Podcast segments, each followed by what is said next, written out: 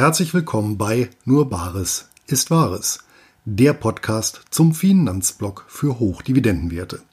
Heute mit einer ganz besonderen Folge zum dritten Geburtstag. Mit einem Rückblick auf vergangene Wertpapierbesprechungen.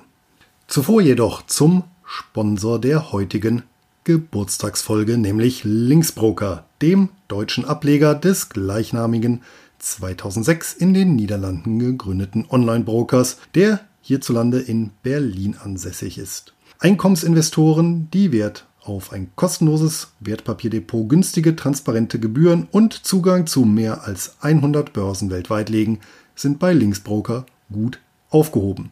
Selbst exotische Wertpapiere lassen sich hier zu attraktiven Konditionen handeln. Beste Voraussetzung also, um sich das persönliche Hochdividenden-Weltportfolio aufzubauen. Ab 2000 Euro empfohlener Mindesteinzahlung sind Anleger dabei. Und selbstverständlich ist die Verbuchung von Dividenden und Zinsen ebenso kostenlos wie ein- und ausgehende Zahlungen. Und für alle Hörer meines Podcasts gibt es zur Depoteröffnung eine kleine Überraschung, exklusiv unter nur Bares ist wahres.de Schrägstrich links. Und links wird L-Y-N-X geschrieben. Exakt auf den Tag vor genau drei Jahren habe ich diesen Blog gestartet. Den meines Wissens nach wie vor einzigen mit klarem Fokus und Liebe zum Detail rund um die facettenreiche Welt der Hochdividendenwerte. Seinerzeit habe ich passend zum Thema die Fabel von der Gans, die goldene Eier legt, aufgegriffen, welche seit Anbeginn daher auch mein Wappentier stellt. Ein drittes Mal blicke ich auf ein äußerst erfolgreiches Jahr zurück und stelle wieder einmal fest, wie viel sich mit kleinen, kontinuierlichen Schritten erreichen lässt. Klar, auch der ausgeprägte Börsenboom hat mir hier sicherlich in die Karten gespielt, so viel Demut ist angebracht. Die letzten beiden Geburtstage habe ich jeweils Bilanz gezogen und das Erreichte mit Zahlen dokumentiert. Darauf möchte ich heute verzichten. Zum einen habe ich den traditionellen Rückweg bereits in der neunten Folge des Einkommensinvestoren Podcasts vollzogen. Zum zweiten veröffentliche ich die wichtigsten Daten regelmäßig auf einer eigenen Blogseite. Daher möchte ich den Vorschlag einer Leserin aufgreifen und im Geburtstagsbeitrag in der gebotenen Kürze Revue passieren lassen, was aus den in der Vergangenheit besprochenen Wertpapieren geworden ist.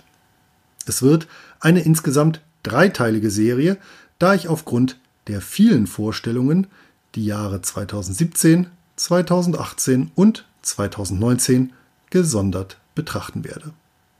Auf geht es mit dem Jahr, in dem der Block das Licht der Welt erblickt hat, 2017. Spark Energy Series A Preferred Stock. Das allererste hier besprochene Wertpapier entstammte gleich einer wenig bekannten Nische. Die Emission des Preferred Stocks der Spark Energy erfolgte Mitte März 2017 und damit ziemlich genau sechs Wochen nach Start des Blocks. Preferred Stocks oder Preferred Shares sind ein Twitter aus Aktie und Anleihe und entsprechen im Wesentlichen Punkten den Genussscheinen deutschen Rechts. Sie verbriefen einen Anteil am Unternehmen und zahlen eine Fixdividende im vorliegenden Fall 8,75 Prozent pro Jahr bezogen auf den Emissionskurs von 25 US-Dollar, wobei die Zahlungen quartalsweise erfolgen. Ausgesetzt werden darf die Fixdividende nur, wenn das Unternehmen rote Zahlen schreibt, was die letzten Jahre nicht der Fall war. Zudem müssten die ausgefallenen Zahlungen in besseren Zeiten nachgeholt werden. Anleger der ersten Stunde dürfen sich bisher über knapp 6 US-Dollar 50 Ausschüttungen freuen. Ein Währungsgewinn oder Verlust fiel für Investoren mit Wohnsitz in der Eurozone nicht an, da der Wechselkurs derzeit wieder auf etwa demselben Niveau notiert. Der Kurs des Genussscheins steht aktuell bei etwa 25 US-Dollar 50. Die Stabilität erklärt sich daher dass Spark Energy den Preferred Share ab dem 15. April 2022, dem sogenannten Call Date, jederzeit zu 25 US-Dollar zurückkaufen kann, aber nicht muss. Das Geschäft des Emittenten hat sich seither übrigens nicht verändert. Der Energiedienstleister aus Texas verkauft Strom und Gas an Unternehmen und Privathaushalte in den USA. Zuletzt hat der Kurs der Stammaktien des Unternehmens wie so viele des Sektors nachgegeben. Im Gegensatz zu den Preferred Shares sind die Common Shares sehr schwankungsanfällig, Spark Energy in Summe ein nach wie vor spekulativer Wert. Russell Australian Government Bond ETF. Hierbei handelt es sich nicht um einen klassischen Hochdividendenwert, dafür bündelt der börsennotierte Indexfonds oder Exchange Traded Fund ETF die nach wie vor zinstragenden Titel des mit AAA beleumundeten Emittenten. Vorgestellt hatte ich diesen Wert als Anlagealternative zu einem meines Erachtens windigem Angebot des grauen Kapitalmarkts, welches bei erheblich höherem Risiko mehr oder minder dieselbe Rendite in Aussicht stellte. Gehandelt wird der ETF nach wie vor an der Australian Securities Exchange ASX, der größten australischen Wertpapierbörse mit Sitz in Sydney. Verwaltet vom australischen Ableger der US-amerikanischen Fondsgesellschaft Russell Investments. Inhaltlich folgt der ETF seinem passiven Reglement und investiert stur, gleichgewichtet und physisch in Staatsanleihen des Commonwealth of Australia, also der australischen Bundesregierung, mit einer Restlaufzeit zwischen 5 und 10 Jahren. Der durchschnittliche Coupon beläuft sich derzeit auf 3,16 Prozent, die Ausschüttungsrendite auf 2,76 Prozent. Darüber hinaus ist der Kurs des ETFs die letzten drei Jahre um durchschnittlich ca. 2,5 Prozent per annum gestiegen. Entsprechende Anleihen der Bundesrepublik Deutschland rentieren trotz identischem Rating übrigens negativ. Allerdings hat es die australische Zentralbank bisher auch nicht für nötig erachtet, die Leitzinsen wieder natürlich tief zu drücken. Dafür ist der Euro seit Veröffentlichung des Beitrags von 1,40 auf 1,60 australische Dollar gestiegen, nachdem er zuvor im Zuge der Euro-Krise stark gefallen war. Handelbar ist der Russell Australian Government Bond ETF für Anleger mit Sitz in der Europäischen Union nicht mehr so ohne weiteres. Wie so viele andere außereuropäische ETFs ist er der berüchtigten MIFID II-Richtlinie zum Opfer gefallen, die Anfang 2018 in Kraft getreten ist und die Handelbarkeit bestimmter Wertpapiere für Privatanleger an feste Voraussetzungen bindet. Ausführlich bin ich auf das Thema in einem früheren Blogbeitrag eingegangen. Weitere Informationen dazu finden sich zudem auf der Fragen- und Antwortenseite des Blogs.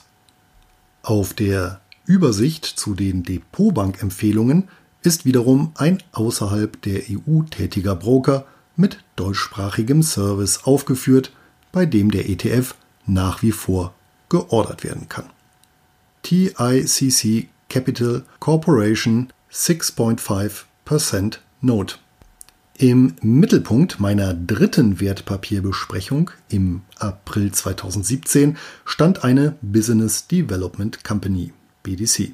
Hierbei handelt es sich um Private Equity Gesellschaften, die überwiegend nicht börsennotierten mittelständischen Unternehmen Eigenkapital und Fremdkapital zur Verfügung stellen.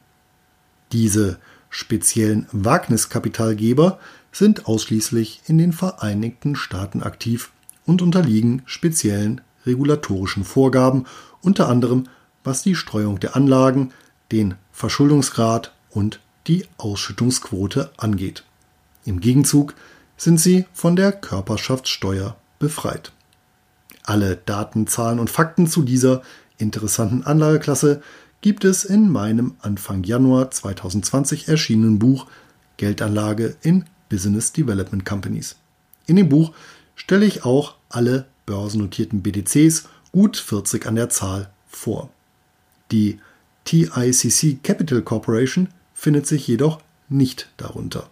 Das liegt daran, dass die BDC nach einem Wechsel des Managements umbenannt wurde und nunmehr unter dem Namen Oxford Square Capital Corporation firmiert. Gleiches gilt für die seinerzeit vorgestellte Anleihe, die Oxford Square Capital Corporation 6.5% Note, welche unter dem Kürzel QXL QL an der US-amerikanischen Nasdaq gehandelt werden kann. Im Gegensatz zum Namen und Kürzel haben die technischen Daten nach wie vor Bestand. Der Coupon beträgt 6,5% bzw. 0,4063 US-Dollar pro Quartal und Anteil. Der Emissions- und Nominalwert beläuft sich damit auf 25 US-Dollar. Das ist in den USA einer von zwei Standards. Daneben sind auch Emissionen zu 1000 US-Dollar üblich. In Abgrenzung zu diesen sogenannten Institutional Bonds werden die kleinanlegerfreundlicheren Stückelungen auch Babybonds genannt. Der kursstabile Babybond der Oxford Square Capital Corporation notiert derzeit bei 25,80 US-Dollar und damit etwas über pari. Zudem muss die Anleihe gemäß regulatorischer Vorgaben stets zu mindestens 150 Prozent durch Vermögenswerte gedeckt sein. Die Laufzeit endet am 30. März 2024. Spätestens zu diesem Zeitpunkt muss der Emittent die Anleihe zu 25 US-Dollar je Stück tilgen.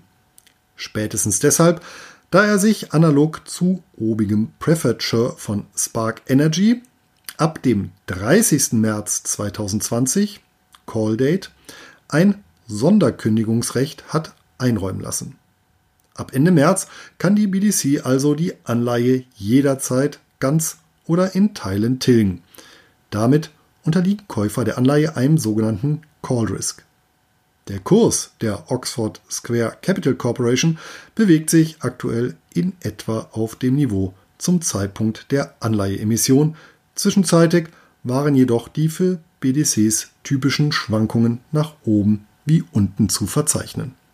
Wie bereits aufgeführt, hat sich der Wechselkurs des Euro zum US-Dollar per Saldo kaum verändert. E-Tracks Monthly Pay Two-Time Leveraged Mortgage Rate ETN. Zu den ausschüttungsstärksten und riskantesten Hochdividendenwerten zählen gehebelte Exchange Traded Notes ETNs.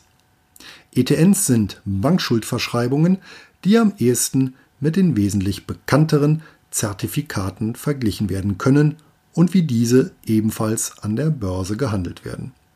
Sie bilden analog zu einem ETF meist einen vom Emittenten festgelegten Index ab. In Betracht kommen jedoch auch andere Basiswerte wie einzelne Wertpapiere, Währungen oder Rohstoffe. Der Kurs einer ETN spiegelt nach Emission den Preis des jeweils zugrunde liegenden Basiswerts 1 zu 1 wider. Mit einer ETN erwirbt der Käufer in jedem Fall eine Forderung gegenüber dem emittierenden Finanzinstitut. Aus dem Grund werden die Ausschüttungen von ETNs auch als Zinsen und nicht als Dividenden eingestuft. Es existiert eine Vielzahl von ETNs auf ausschüttungsorientierten Instrumenten wie etwa BDCs, Master Limited Partnerships, MLPs oder Real Estate Investment Trusts, REITs. Einige ETNs sind zudem gehebelt. Hier wird der Basiswert rechnerisch zum Teil auf Kredit gekauft. Die vorliegende ETN wurde von der Schweizer Großbank UBS herausgegeben. Das Papier bildet einen Index auf REITs, also börsennotierte Immobiliengesellschaften, mit einem Hebel von 2 ab. Der Index selbst setzt sich aus 25 REITs mit einer Marktkapitalisierung von jeweils über 150 Millionen US-Dollar zusammen, deren Einkünfte zu mindestens 50 Prozent aus Hypothekendarlehen stammen, sogenannte Mortgage Rights. Um den namensprägenden zweifachen Hebel zu erzielen, werden neben 50% Eigenkapital auch 50% Fremdkapital rechnerisch in den Index investiert. Abzüglich der Zinskosten fallen damit Kursschwankungen, aber auch Dividendenzahlungen doppelt ins Gewicht. Die aktuelle Dividendenrendite beträgt über 20% pro Jahr.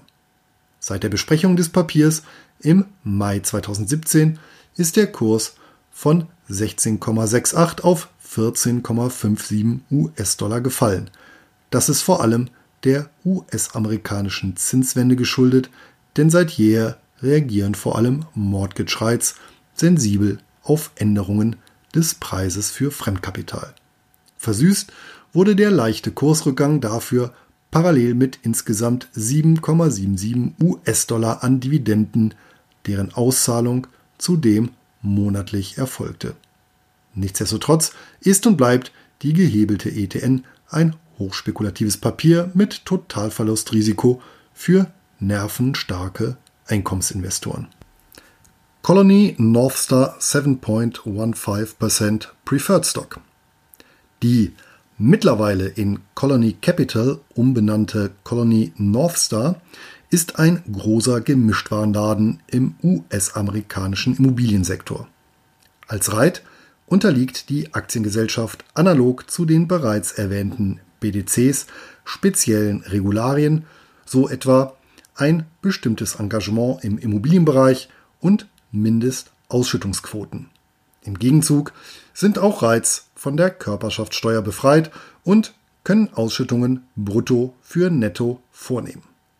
Gegründet wurde Colony Capital im Jahr 1991. Zunächst hat sich das Unternehmen auf den Erwerb von Hotel- und Casino-Liegenschaften spezialisiert.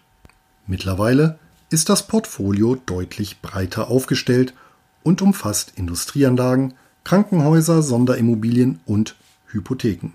Zudem ist der Reit weltweit investiert und das Verhältnis von Fremd- zu Eigenkapital ausgewogen, die Gesellschaft derzeit konservativ finanziert.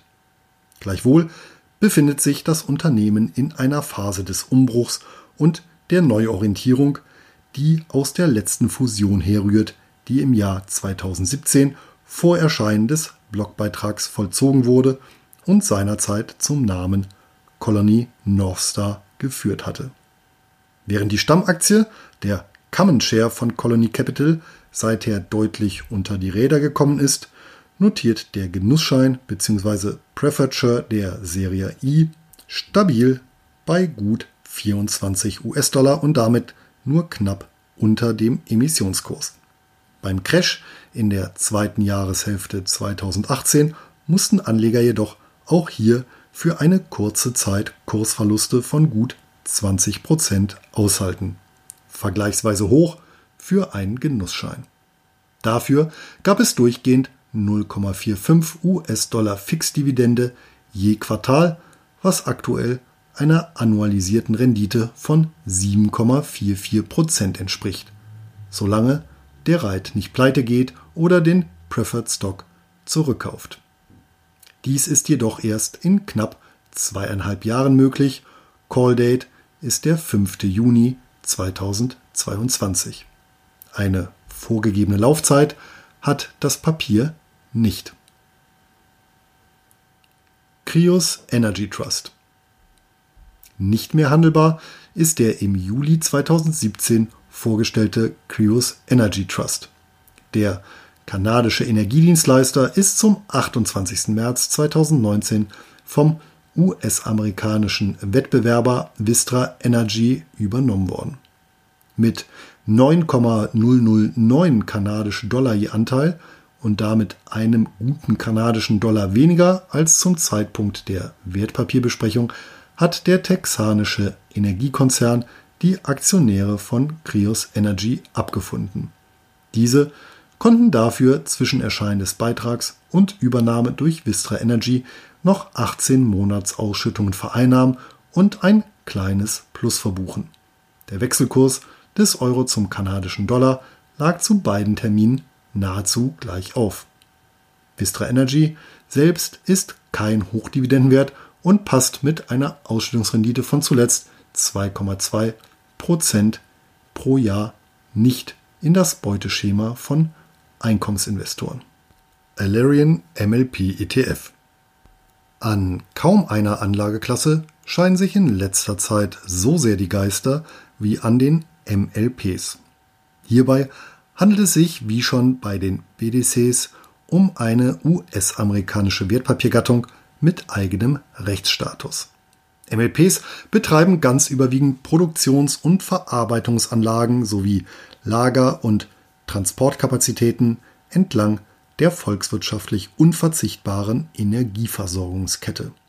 Diese wird in die drei Bereiche Upstream Produktion, Midstream Verarbeitung, Transport und Lagerung sowie Downstream Distribution und Verkauf unterteilt. Sofern die MLP bestimmte Voraussetzungen erfüllt, so unter anderem eine Mindestausschüttungsquote, ist sie von der Körperschaftssteuer befreit. Nach wie vor ist Alarian der führende Informationsdienst sowie Indexanbieter in diesem Sektor und hat mehrere ETFs rund um Unternehmen aus dem Bereich der Energieinfrastruktur emittiert. Der Alarian MLP ETF umfasst dabei die 20 größten Midstream MLPs. Durch die Konzentration auf dieses mittlere Marktsegment bleibt die hochgradig preisanfällige Produktion als auch die aufwendige Belieferung von Endkunden außen vor.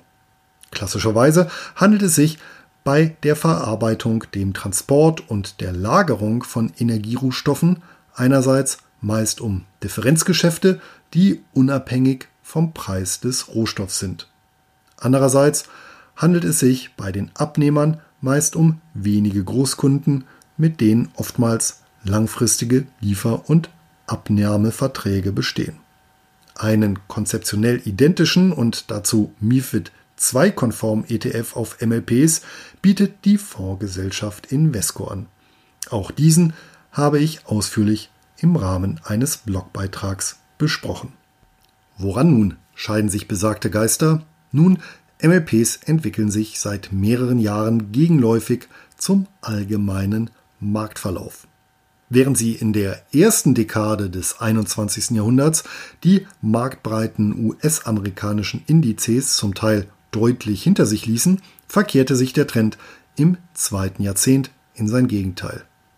Neben dem Preisverfall der Energierohstoffe ab 2014, bei dem auch solide Midstream-MLPs mit dem Rest der Branche in Sippenhaft genommen wurden, haben sicherlich auch die Diskussion um die Zukunft der fossilen Energieträger sowie die jüngste US-Steuerreform, die Anlagealternativen attraktiver gemacht hat, auf das Kursniveau gedrückt.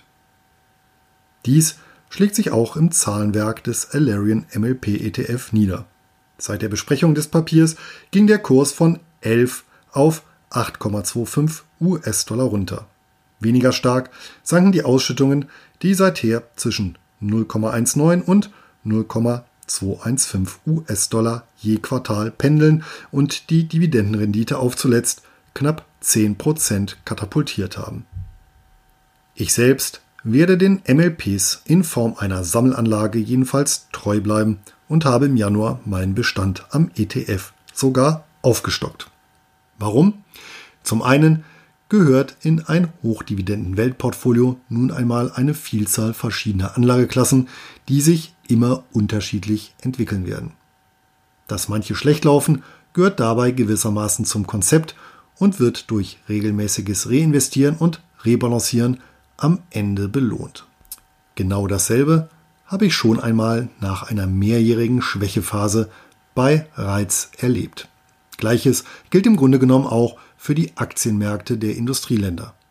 Es ist heutzutage zwar kaum vorstellbar, aber die 2000er Jahre waren ein komplett verlorenes Jahrzehnt, außer für jene, die durchhielten und zukauften. Zum Zweiten halte ich den Sektor mittlerweile für deutlich unterbewertet, einen Verzicht auf oder auch nur einen mittelfristigen Ersatz für die bestehende Infrastruktur für nahezu ausgeschlossen.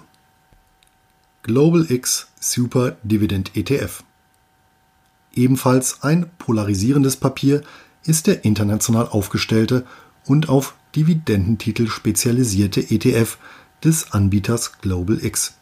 Die einen schätzen ihn als Basisinvestition, die anderen bemängeln seine relativ zu marktbreiten Indizes schlechte Kursentwicklung. Dazu muss man wissen, dass der ETF einen Index nachbildet, der auf Aktien mit den weltweit höchsten Dividendenrenditen setzt, wobei weitere Parameter bei der automatisierten Indexberechnung sicherstellen, dass nicht allein die Dividendenhöhe als ausschlaggebendes Kriterium herangezogen wird.